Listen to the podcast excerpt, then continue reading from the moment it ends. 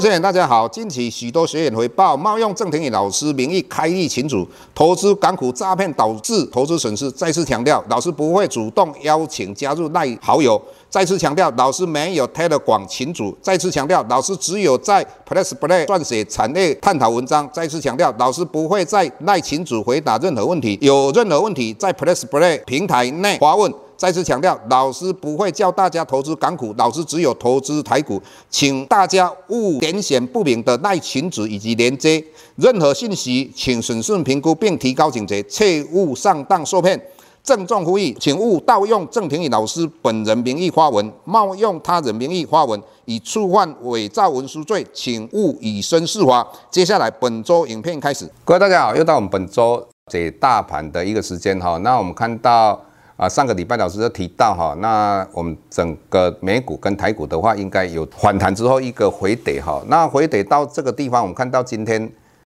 台股的话涨了一百五十七点左右哈。那最主要就台积电涨了十块钱。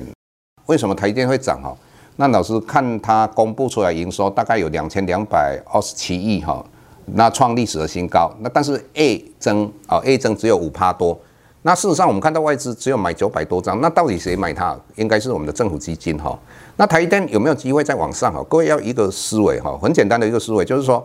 台电在美国设厂，呃，而且我们很多的员工，也就是他们职员的薪水都会倍增哈。那这个就告诉各位一件事情：美国在骗全世界，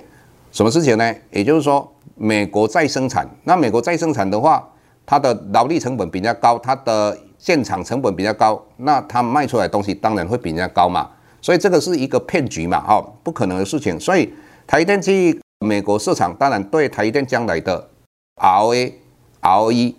当然会相对的往下，那毛利率应该也会影响，所以对台电来讲，并不是一个好的事情啊。那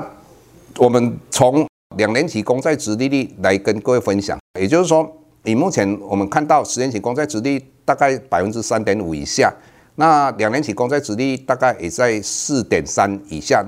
那整体来讲，对大盘来讲，不管美股台股是相对有利。但是各位你要了解哈，下个礼拜四，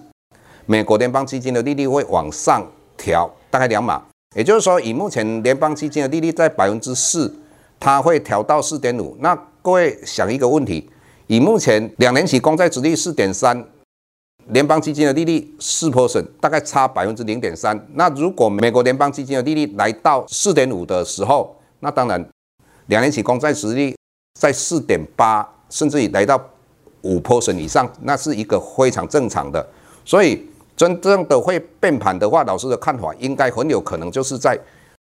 我们的清一色美国联邦基金的利率提高利率之后的话，那台股跟美股的话，应该就反弹结束的几率就非常高。这个是从利率的观点来看，那从期货的观点，当然我们上个礼拜已经跟各位提到说，如果外资真正要做多的话，在期货的一个净多单应该一直累积，以目前来讲，应该两万口以上是一个正常的。当然这几天的话，它在期货里面的净多单增加到以目前大概九千口，那不排除礼拜一、礼拜二的话，整体来讲，他们有可能拉高之后。在期货的净多单稍微做一个结算哈，这个可能性是会相对高的哈，所以下个礼拜的话，整体来讲，就一个礼拜当中应该做一个横向整理的几率会相对高一点。那除了这之外的话，我们今天啊看到那个乔山，他公布出来，就是说他本来持有百分之六十护士医疗器材，日本的护士医疗器材，那现在的话剩下四十 percent 也把它并进来哈，那这个并进来之后的话。对乔山来讲，它的营收跟 EPS 都有很大的注意哈。你要了解哈，护士医疗器材它除了卖就是按摩椅之外的话，它还有助听器等等医疗。因为它之前的市场都在国内，就是日本。那现在乔山把它全部变成它子公司，那乔山在全世界有三十二个国家有所谓的通路哈。这个对护士医疗器材来讲，它是一个很大的利多哈。那这个将来两年之后，它也有可能，呃，在日本所谓的上市。除了这个之外，老师一直跟各位讲到台企银，你看台企银的话，啊，一到十一月赚了每股盈余一点一六，那今年的话，这样算的话，至少一点二六或一点二八。所以整体来讲，台积影，我个人认为，以目前的股价大概十三块，很有机会慢慢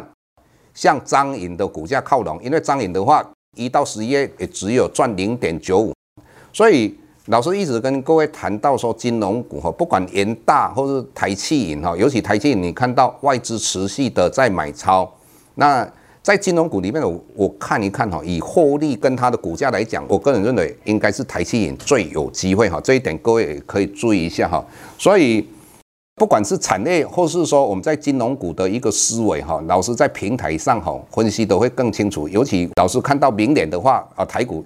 有机会哦上到几点，或是说啊最低大概几点哈，这个老师在平台里面都有跟各位详细的说明哈。那各位如果要了解更多的可以订阅我们的平台，好，谢谢各位。